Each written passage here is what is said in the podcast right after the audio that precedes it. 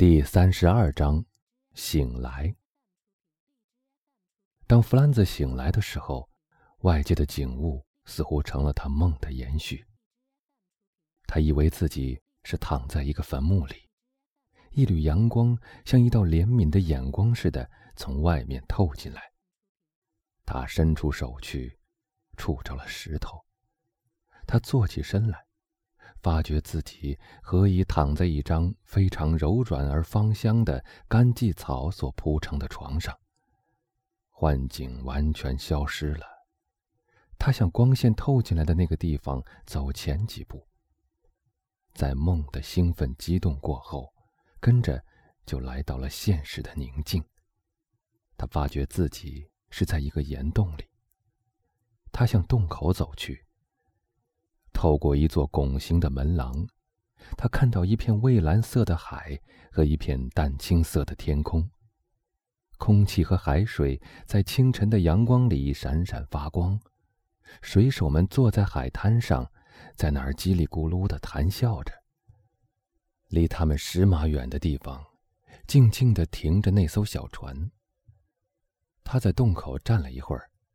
尽情地享受着那拂过他额头的清新的微风，倾听着那卷到海滩上来的，在岩石四周留下一圈白色泡沫波浪的轻微拍击声。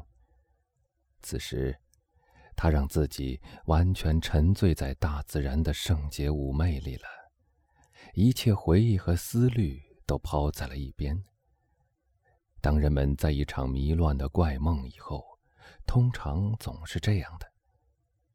于是，眼前的这个宁静、纯洁、宏伟的现实世界，渐渐的向他证实了梦的虚幻。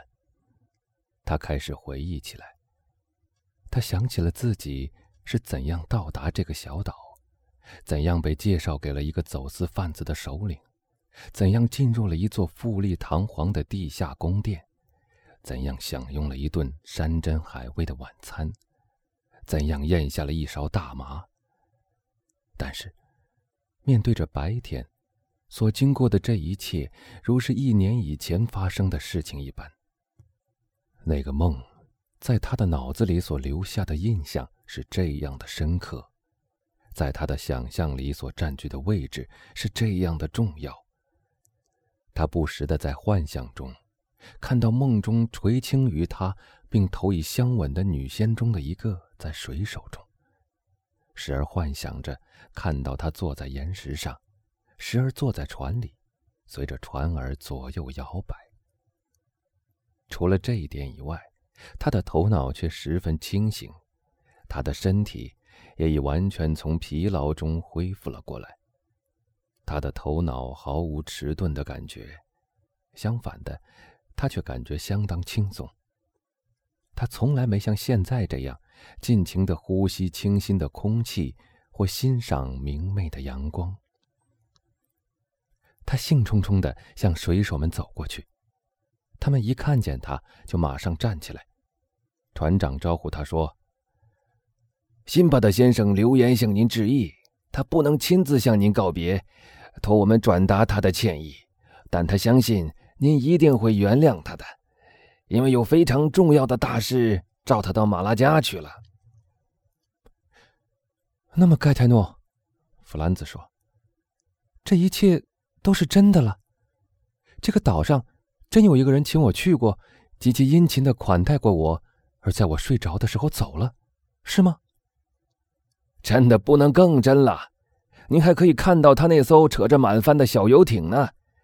假如您拿您的望远镜来观看，您多半还能在他的船员之中认出您那个东道主呢。说着，盖泰诺就向一个方向指了指。果然，那儿有一艘小帆船正在扬帆向科西嘉的南端驶去。弗兰兹调整了一下他的望远镜，向所指的那个方向望去。盖泰诺没有说错。在那艘船的尾部，那位神秘的陌生人也正在拿着一个望远镜向岸边望来。他还是穿着昨天晚上的那套衣服，正捂着他的手帕向客人告别。弗兰兹也同样的挥舞着他的手，回答他的敬意。过了一会儿，帆船的尾部发出了一蓬青烟，像一朵白云似的升到了空中，散了开来。接着，弗兰兹就听到了一下隐约的炮声。“喏，你听到了吗？”盖泰诺说，“他在向你告别呢。”青年拿起他的枪来。向空中放了一枪，也不去多想，枪声是否能从岸上传到这一大段距离而被游艇上的人听到。先生，您有什么吩咐啊？盖泰诺问道。啊，是的，是的，我懂了。您是要去寻那间模式的进口？遵命，先生。只要您高兴，我就把火把给您拿来。我也有过您这样的念头。也这样想过两三次，但最后还是放弃了这个念头。叫凡尼去拿一支火把来，给先生。叫凡尼遵命照办。弗兰兹拿着火把走进了地下岩洞，后面跟着盖泰诺。他认得他睡觉的地方，那张荠草铺成的床还在那儿。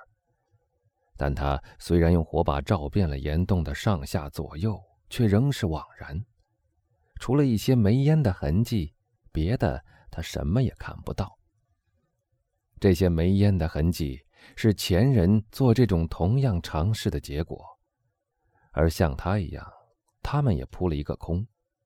可是，这些像未来一样难以渗透的花岗石壁，他把别的地方都仔仔细细的检查过了，他每看到一线裂缝。就用那把剑的剑锋插进去撬，每看到一块突出地面的地方，就去撞去推，希望它会陷进去，但一切都毫无用处。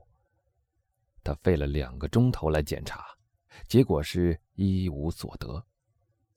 最后，他放弃了搜索，盖泰诺胜利了。弗兰兹又回到岸边的时候。那艘游艇已经像是地平线上的一个小白点儿了。他又拿起望远镜来看，但即便从望远镜里看出去，他也分辨不出什么东西来。盖泰诺提醒他，他原是为猎山羊而来的，这一点他可完全忘记了。他这才拿起猎枪，开始在岛上打起猎来。从神色上看，他倒像是在了却一种责任。而不像在寻欢作乐。一刻钟内，他已猎杀了一只大山羊和两只小山羊。这些动物虽然是野生的，而且敏捷的像羚羊一样，但实在太像家养的山羊了，所以弗兰兹认为这不能算是打猎，而且还有其他更有利的念头占据着他的脑子。自从昨天傍晚以来。他已真的变成《一千零一夜》神话里的角色之一了。他身不由己的又被吸引到岩洞面前。他叫盖泰诺在两只小山羊里挑一只来烤着吃。然后，不顾第一次的失败，他又开始了第二次搜索。这第二次花了很长的时间。当他回来的时候，小山羊已经烤熟了。大家正在等他用餐。弗兰兹坐在前一天晚上他那位神秘的东道主来邀他去用晚餐的地方，看到那艘小游艇，现在像是一只在海面上的海鸥，继续向科西嘉飞去。哎，他对盖泰诺说：“你告诉我，辛巴的先生是到马拉加去，但在我看来。”他倒是笔直的在向维吉奥港去啊！您不记得了吗？船长说：“我告诉过您，船员里面还有两个科西嘉强盗呢。”哦，对了，他要送他们上岸吗？一点不错。